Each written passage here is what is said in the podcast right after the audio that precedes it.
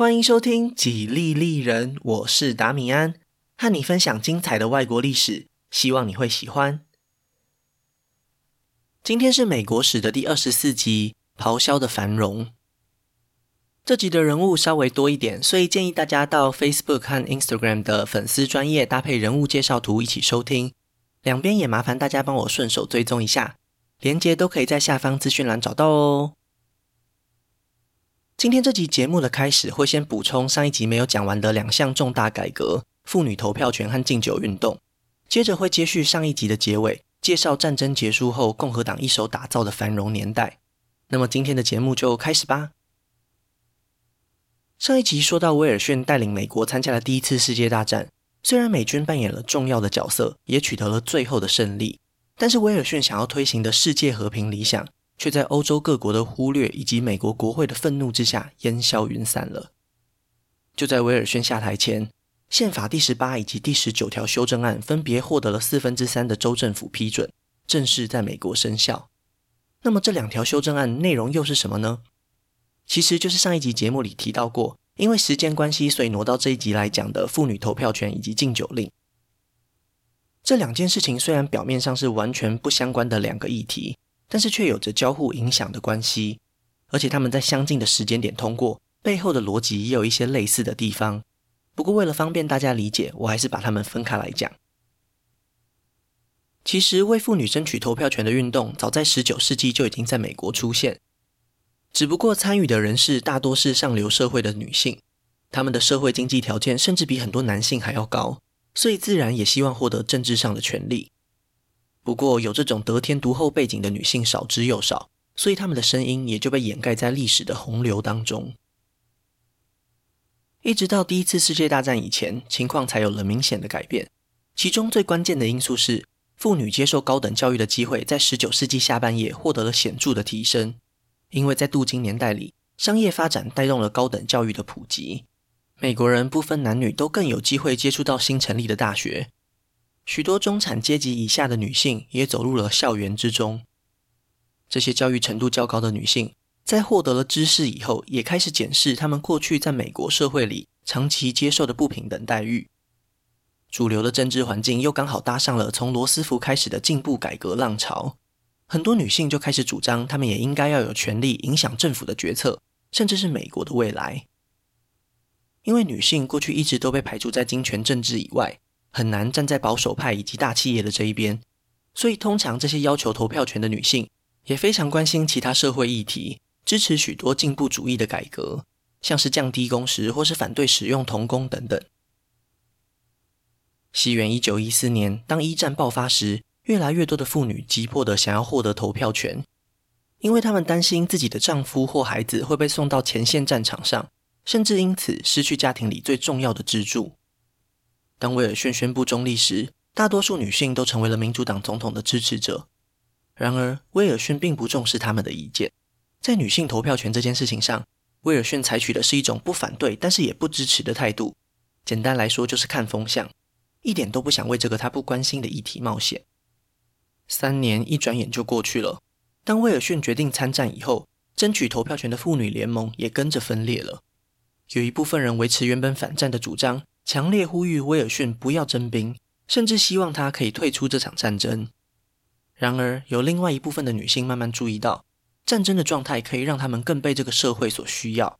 从现实的层面来看，当女性越能提供外显的价值，重要性也就会越能够被社会大众所看见。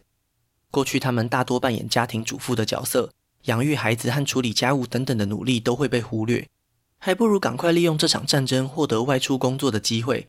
进一步彰显自己对国家的贡献，这样的策略很成功。本来在一战前就已经有八个州愿意让女性投票，随着越来越多的女性开始担任医护人员以及填补办公室的文职空缺，她们对这个社会的影响力也无形之中增加了。到了一九一八年，已经有十五个州愿意让女性参与投票。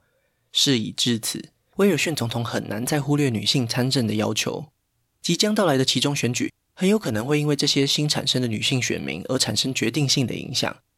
为了争取这些潜在的选票，总统终于愿意公开支持第十九条宪法修正案。威尔逊在国会当中向参议员们喊话，希望他们可以好好考虑，女性是不是也和国家一起在这场战争中受苦，承担了相对应的责任。这一番话说起来是铿锵有力，实际上是在提醒国会代表们，广大选民正在盯着他们。终于，宪法修正案在国会里低空飞过三分之二同意的门槛，送交各州批准。威尔逊的政治嗅觉很准确，但是他的南方民主党伙伴可就没这么聪明了。十分重视男子气概的美国南方，到了最后一刻都还坚持不能让女性获得投票权。在接下来的十几年里，这样的立场严重的影响了民主党在各种选举的表现。那么禁酒运动又是怎么一回事呢？首先，它和更多女性获得参政权这件事情密不可分，因为其中一个最支持禁酒令的团体就是妇女联盟。在美国，很多劳工阶级的男性在不良的环境下长时间工作。下班以后只能靠喝酒来疏解烦闷的心情。酒精的作用时常会导致严重的家庭暴力，让美国妇女成为酒精的间接受害者。就算没有发生家暴，因为酗酒而花费在酒精上的支出，也会严重的影响到家庭的生活开销。很多妇女都无法忍受这样的状况。然而，如果只有妇女联盟是不足以在国会推动禁酒令的。另一股强大的力量叫做反酒霸联盟。这个团体的内部成员大多是宗教人士，他们将饮酒过量视为一种道德上的败坏。确实，他们观察到的社会现象难以否认，酒精导致的贫穷和治安问题都是非常显而易见的，尤其是在人口密集的都市里。之前的节目里也提过，在都市里的基层民众很多都是外国移民，不管是来自爱尔兰还是东欧的移民，大多数都是信奉天主教或是犹太教。他们受到美国本土最主流的新教所排斥。当外来移民、宗教和治安问题这些元素集合在一起，就成为了很多美国民众心中万恶的根源。反酒吧联盟在二十世纪初拟定了一套非常成功的战略。他们很清楚，美国社会里的意见非常分歧。如果要让大家都同意禁酒运动，绝对不能使用同样的一套说法。换句话说，应该要让目标受众听到他们真正在意的理由。反酒吧联盟对企业老板说，酗酒会让员工宿醉，降低了工作的效率。转过头来，他们又向劳工阶级控诉，酒精就是资本主义的阴谋，辛辛苦苦赚来的薪水都被这些富有的老板给骗回去了。接着，黑人社区接到警告，暗示他们酒精是瘫痪黑人的武器，会阻碍他们整个族群向上的社会流动。同样的。种族主义者也被反酒吧联盟提醒，酒精可能会让黑人释放他们最原始的暴力本能。这种见人说人话的做法，竟然达到了前所未有的效果。突然之间，原本立场冲突的各种团体都只剩下一个共同的目标，那就是立法支持禁酒运动。除了凝聚人民的共识以外，反酒吧联盟也明白，只有民众的支持还是没有办法产生实际的效果。真正关键的是在国会里的那些民意代表们。从一九一零年代开始，反酒吧联盟开始了新一波的政治宣传。不管候选人所属哪个党派，只要愿意支持禁酒运动，就全力帮忙浮选拉票。这种针对单一议题集中资源的方式非常有效。全国各地的立法机关，从地方州层级到联邦层级，都有不少人在这种威逼利诱的情况下屈服了。为了填补禁酒之后可能会减少的奢侈税。反酒吧联盟也成功推动了提高所得税的法案，他们在政治上的影响力让禁酒运动迅速成为最受瞩目的话题。最后的临门一脚，就和女性投票权一样，还是威尔逊总统宣布参加第一次世界大战。在战争爆发以后，从两个层面上大大加强了禁酒运动的力量。首先是粮食供应的问题，为了确保美国民众和前线作战的士兵不会挨饿。威尔逊下令禁止拿谷物去酿酒，人民也非常支持这样的做法，毕竟填饱肚子还是最优先的考量。另一方面，因为德国是敌对国家，在美国境内势力最庞大的酿酒商人正好也是这些日耳曼移民，在反酒吧联盟的夸张渲染之下，支持酿酒就是支持敌国，谁也不想被当成德国同路人。如此一来，不管是在民间还是在政坛里，都没有人敢再跳出来反对禁酒了。进步年代里，最后的两项重大改革——女性投票权和禁酒令，就这样一前一后，透过修宪的方式，成为威尔逊政府最后的遗产。接下来的时间线就会重新接回上一集的结尾。当国际联盟以及凡尔赛合约在美国彻底失败以后，民主党对美国的政治影响力也快速的衰退。因为第一次世界大战毕竟还是一场规模庞大的战争，就算美国是最后取得胜利的一方，仍然对国内民众的生活带来了不小的冲击。虽然欧洲各国因为这场战争积欠美国一大笔债务，但是现在战争刚结束，百废待兴的情况下，也很难要他们马上还钱。在民众心中，经济表现不理想，很自然的就和民主党连结在一起，政党轮替几乎是不可避免的了。基于上述原因，一九二零年即将举行的总统大选，共和党内各方要角都跃跃欲试。原本呼声最高的是前总统老罗斯福，但是他在一九一九年就已经病逝了。党内除了不想再参选的塔夫特以外，没有谁真的有足够的声望和资历可以脱颖而出。共和党代表大会上，历史又再次重演。每次只要各方势力瞧不拢，最后一定又是一个原本默默无闻的政治人物成为黑马。一九二零年的这一批是来自俄亥俄州的华伦·哈定。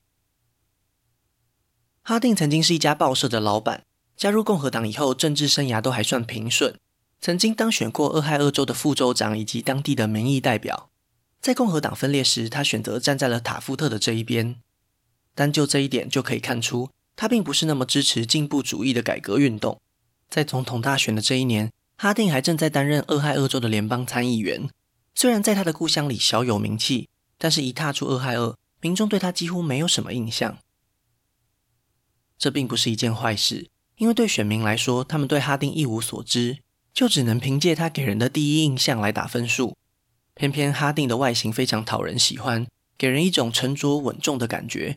看起来就像是一位领导者，在竞选时也算是一种潜在的优势。哈定在获得共和党提名以后，公布了他的竞选口号：“让美国回归正常吧。”至于怎么样才算正常呢？在哈定的心中，答案也许就是所有和威尔逊相反的意见。所以他不仅强烈反对国际联盟，还主张恢复高额的保护性关税。其实哈定并不算是一个野心勃勃的政治人物。一开始他也没有真的肖想过总统大位，只不过在他背后的是共和党内的保守派势力，在大家的积极劝说之下，他就愿意披上战袍为党出征了。哈定不善于拒绝别人的个性，最终将会导致他未来永远都无法摆脱的一桩丑闻。民主党这边派出的候选人几乎完全承袭了威尔逊的改革主张，当然也同样得背负从威尔逊身上接过来的十字架。民主党打从一开始就没有胜选的希望，但是值得注意的是，副总统候选人和老罗斯福来自同一个家族，未来他将会成为美国历史上最出名的政治人物之一。只不过当年的政治环境对他来说实在是太逆风，一直要等到十多年以后，他才有机会扮演历史的主角。西元一九二零年的总统大选里，哈定获得的普选票比民主党对手高出了百分之二十几。上一次超越这个记录的，已经是一百年前的门罗总统了。就在这种超高支持率的拥护之下，哈定终于踏进了白宫，成为了第二十九任美国总统。哈定之所以没有什么野心，说穿了，是因为他很早就认清到自己的能力不足。但是担任领导人的方式有很多种，哈定选择的是将权力分派出去的那一种。也正是因为如此，他在选择内阁名单时，比大部分的总统都还要更重视能力，其中有三位特别值得一提。第一位是财政部长梅隆，虽然这是他进入政坛以后的第一份工作，不过他的来头可不小。梅隆家族最早在宾夕法尼亚是透过创办银行而发家致富，在镀金年代里也是赚得盆满钵满，渐渐成为共和党最重要的政治现金来源。财政部长本人在进入内阁以前，在当时的美国富豪排行榜可以挤进前五。这样雄厚的财力和在金融业打滚多年的经验，确实值得托付他替国家管账的任务。梅隆第一个要处理的问题，就是战争结束后不可避免的萧条。他向哈定总统建议，必须要向国会提案，大幅度调降税率，因为不管是企业所得税还是个人所得税，在威尔逊政府时期都已经调升到了民间难以忍受的地步。虽然调降税率直觉上会让政府的收入减少。但是实际上，过高的税率反而会将资金赶往国外，或者是减少私人企业的投资，对政府长期的税收反而才是更糟糕的做法。调降税率的同时，梅隆也扩大了税基。简单来说，就是让更多的人需要缴税。在过去的税法当中，有一个比较高的门槛，所以除了超级有钱人以外，大部分的民众是完全不需要缴所得税的。梅隆的做法就是把这个门槛降低，让更多的中产阶级也一起承担缴税的义务。如此一来，就算不用高税率，也可以替国家带来足够的财源。有些人可能会怀疑，他是不是单纯想要图利金字塔顶端的大富豪们？尤其他自己也是其中的一份子。不可否认，他个人的账务数字一定会因为税改而变得更漂亮。但是梅隆也强烈反对保守派想要废除累进式税率的提案。从他提出的税收理论来看，他最主要的目的还是替联邦政府最大化税收。那么梅隆税改的效果如何呢？在短短一两年之内，经济萧条就结束了。美国挺过这一波危机以后，开启了一段高速成长期，被人们称为“咆哮的二零年代”。第二位是国务卿休斯，四年前他就代表共和党参选过总统，不管是在学识还是人品上都备受推崇。不仅如此，他还曾经担任过最高法院大法官。在国际法庭重要性逐渐上升的一九二零年代，让法律背景的他来处理外交事务也是一时之选。国务卿的职位在哈丁政府特别重要，因为美国人民在总统大选当中之所以会投给哈定，其中很大的原因就是威尔逊政府后期的外交政策，包括参战、和谈以及倡导国际联盟，这些行动让美国民众非常失望。休斯的第一个挑战是要重建国际秩序。既不能过度参与引起民众反感，又不能让美国的国际地位下降。由于国会没有批准签署凡尔赛合约，休斯向总统提议要单独和德国和谈。这一张德美和平条约的内容虽然大部分都沿用了凡尔赛的条款，但是单独签约的好处是，美国可以不受到其他欧洲国家的影响，自行做出弹性调整。另外，休斯最重要的成就就是华盛顿海军条约。世界和平当作口号，人人都会说，如何去实践才是困难之处。休斯的想法很简单：第一次世界大战最后踩不住刹车的其中一个原因是，早在战前大家就已经开始军备竞赛了，花了这么大的一笔钱在国防支出上，不仅会让民众被战争所吸引，更容易引起其他国家的猜忌。那么反过来说，最好的办法就是一开始大家都先削减军备，尤其是美国政府最在意的海军。在这场会议当中，确定了英国、美国和日本的海军船舰要维持五比五比三的比例，并且再一次确认了世界各国在亚洲享有自由贸易的权利。在美国民众心中，这才是世界和平该有的样子，远远胜过可能会被卷进战争的国际联盟。因此，休斯获得了大多数民众的认可。在这份名单当中，还有一位后起之秀，那就是担任商务部长的胡佛。胡佛非常特别的是，身为共和党员的他，之前曾经在威尔逊的民主党政府里服务过，能够让另外一个党派的总统信任是非常不容易的，而且这样的经历还有可能会引起其他共和党成员的不满。但是在胡佛身上，情况恰好相反，他就是威尔逊政府里少数获得民众认可的官员。他当年负责的机构是美国食品管理局，非常具有人道精神的他，不仅妥善地规划好粮食的分配。还在第一次世界大战期间为欧洲各国送上了大量的食物，避免成千上万的欧洲人饿死。在国际间和美国国内都受到广大的好评。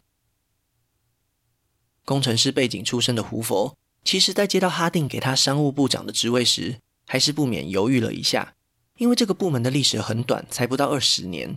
业务范围在罗斯福刚成立这个部门时，主要都是负责审查大型托拉斯的违法行为。而这项任务在威尔逊时代被新成立的联邦贸易委员会给取代，所以到了哈定就任总统的这一刻，商务部的职权和目标都是模糊不清的灰色地带。虽然看起来有点大材小用，但是胡佛相信事在人为，最终还是接下了这份工作。果然，在胡佛的手里，商务部逐渐扩编，他的组织领导才能发挥了极大的功效。既然没有明确的任务，那他就把所有可以沾上边的事情都当作是自己的责任，重要性反而超越了政府里的其他大多数部门。时间一久，甚至还有人说他是商务部以及其他所有部的部长，可见他的影响力有多强。然而，胡佛也并不是一位只会单打独斗的政治人物。他和财政部长梅隆以及国务卿休斯的合作非常密切，不仅让美国经济快速复苏，还成功在欧洲事务上替美国赢得了正面的形象。道斯计划就是一个很好的例子。西元一九二三年，凡尔赛条约当中严苛的条件让德国面临了严重的经济危机，因为巨大的赔款，德国人根本就还不起。法国政府早就想好了备用计划，既然还不出钱来，那么土地和财产，德国人就赖不掉了吧？就在这年的一月，法国和比利时联合发起军事行动，占领了德国境内最重要的工业重镇鲁尔工业区。本来战后德国马克的通货膨胀就已经很严重了，在商品减少的情况下，物价又再一次飙涨，德国民众几乎已经难以生存下去。如果就这样让事情继续发展下去，德国将会陷入全面的混乱当中，不仅会让欧洲局势动荡，还有可能会损害到美国的商业利益。在这个关键时刻，商务部长胡佛决定出手相助。他指派了一位叫做道斯的银行家，由他来代表美国研拟一套可行的方案。为什么选择他这样一位私人企业的代表呢？因为在一战期间，虽然有联邦准备银行在背后调度，但是美国银行业其实是以非官方的身份借钱给协约国的。现在协约国欠美国银行业一大笔债务，德国又欠协约国一大笔战争赔款，所以严格上来说，德国实际上真正的债权人就是这些美国银行家。道斯提出的计划是这样的：首先，美国提供大量的贷款给德国，德国就用这笔钱来偿还战争赔款，而获得赔款的协约国又可以拿这笔钱来还给美国银行业。这种资本的循环降低了德国的财务压力，也变相的让美国成功投资了德国工业。等到计划实施以后，成功化解了危机，也让德国经济呈现快速的反弹。获得了长达五六年的繁荣期。前面提到的这三位杰出的部下，替哈定政府赢得了民众的信任，也创造了美国一片光明的前景。不过，哈定选择阁员的标准并没有特别重视品德。这三位都还算是光明磊落，但是司法部长和内政部长可就不一样了。在哈定执政期间，他的内政部长将原本留给美国海军使用的备用石油田偷偷租借给私人企业。并且收取高额回扣，如果换算成现在的台币，大约是两亿。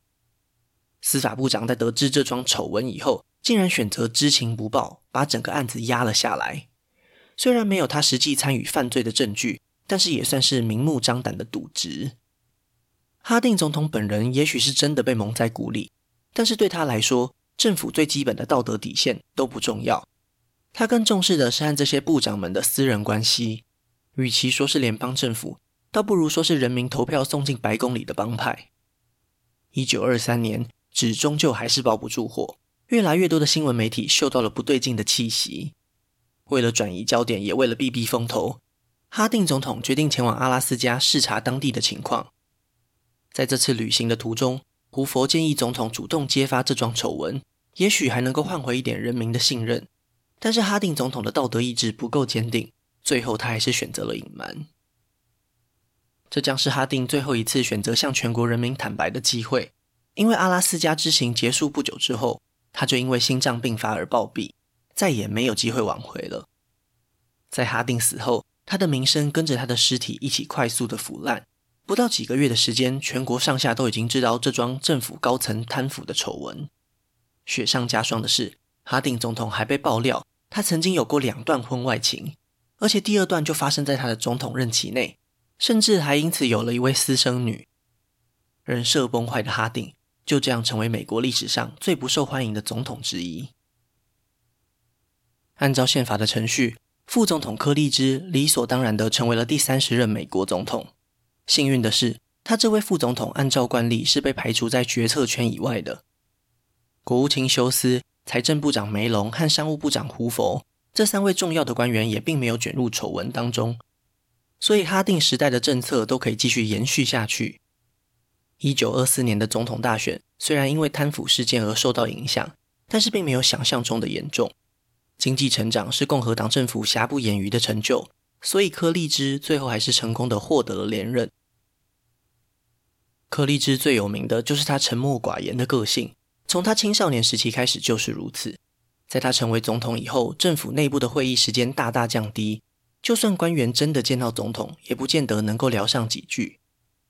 这样的状况在他的宝贝儿子过世以后，又更加恶化了。精神状况不佳的柯立芝，每天都必须午睡长达好几个小时，才能够逃避白发人送黑发人的痛苦。这也导致了他在政府内极低的存在感。柯立芝的政治哲学也对联邦政府造成了很大的影响。他和过去的威尔逊以及罗斯福那种强势总统的作风完全相反，几乎是能不管事就不管事。可以让州政府决定的事情，他就尽量避免联邦政府介入。在商业领域上也是遵循着同样的原则。柯立芝相信，只要民间企业追求获利，这必然会被迫提升效率。没有必要再多管闲事，政府能够提供给他们的就是一块绝对自由的土壤，让他们自行成长茁壮。由于总统充分的授权，内阁成员又再一次成为了这个时期的主角。财政部长梅隆的减税方针非常受到总统的认可，所以在接下来的四年里，他又推动了两次法案，除了调降个人所得税率以外，还调降了企业税以及遗产税。民间所流通的热钱越来越多。创造了一波又一波的繁荣景象。胡佛也在柯立芝的手下大展拳脚，他非常敏锐地注意到新科技的崛起，特别是无线电技术以及航空业的发展。这些具有前瞻性的规划，都让美国未来享有更便利的运输和通讯。柯立芝唯一一次展现出强硬的一面，是在农民补贴法案上。在一战期间，因为粮食短缺，所以美国的农民疯狂增产。很多人都投入毕生的积蓄去贷款购买更多的土地和机器设备。确实，一开始他们获得了丰厚的利润。但是随着战争结束，欧洲的农业开始复苏，农产品市场上很快产生了供过于求的现象。农产品价格暴跌，导致很多农场都背负着沉重的贷款压力。于是就有一批政治人物提议，干脆成立一个农业国家队，由政府代表成立公司，收购国内的农产品。再用差别定价的方式卖给国内消费者。然而，柯立芝总统的核心价值就是政府最好什么都别管，当然不可能同意这种破坏市场机制的做法，所以他两度否决了国会通过的法案，将农业问题留给自由市场那双看不见的手去解决。一路走来始终如一的柯立芝，坚持这种小政府的原则，几乎已经到了固执的程度了。西元一九二七年。美国南方碰上了密西西比河大洪水，这场严重的自然灾害几乎摧毁了密西西比河下游的几个州，数十万美国民众流离失所，造成的经济损失更是难以估计。当灾难发生时，美国民众第一个想到的就是胡佛部长。过去他已经展示过优秀的组织能力，对受苦的民众也非常具有同理心，所以很自然的就成为了大家心中的不二人选。然而，柯立芝接到消息以后，竟然决定让地方州政府自己去解决，一时之间受到民众激烈的批评。最后在巨大的舆论压力下，终于还是同意让胡佛去指挥救灾。不过也已经严重的影响了柯立芝总统的名声了。这场灾难导致了两个结果：第一，美国民众突然变得非常重视防洪措施。现在美国国内规模最大的水利建设——胡佛水坝，就是在这次事件以后才开始规划兴建。第二，胡佛救灾的行动非常成功，他的名声本来就已经很响亮，现在更是锦上添花，几乎全国民众都对他有非常正面的看法。当柯立芝宣布不再竞选连任以后，胡佛就成为了理所当然的共和党总统候选人。西元一九二八年，由于共和党在经济上的表现实在太过亮眼，民主党内部甚至出现了怯战的情绪。大家都明白，现实的情况下，他们根本就赢不了。出来选也只是送头而已。就这样，五十三岁的胡佛在总统大选之中囊括了超过八成的选举人票，人民对未来的政府充满期待，就连胡佛本人也都深深相信自己一定能够带给美国更加繁荣的景象。这样的乐观情绪不止反映在市井小民身上，也出现在华尔街的股市里，热钱滚滚，漂亮的经济数字，再加上所有人都寄予厚望的国家领导人。还有什么比这些更能够说服大家投资美国公司呢？群众的欢呼声震耳欲聋。即将上任的胡佛总统绝对没有想到，他这样一位天之骄子，竟然马上就要面对美国历史上最著名的一次大萧条。这一场由经济引发的政治风暴，将会席卷欧美，在国际舞台上开创出一个极度危险的新局面。那今天的故事就先分享到这里，下一集我会继续分享更多属于美国的故事。如果喜欢我的节目，可以顺手按下关注或追踪，也拜托大家到 Apple Podcast 和 Spotify 帮我评分留言，这会对节目有很大的帮助。另外，如果想要透过行动支持我继续制作节目，在下方资讯栏也可以找到小额赞助的连结哦。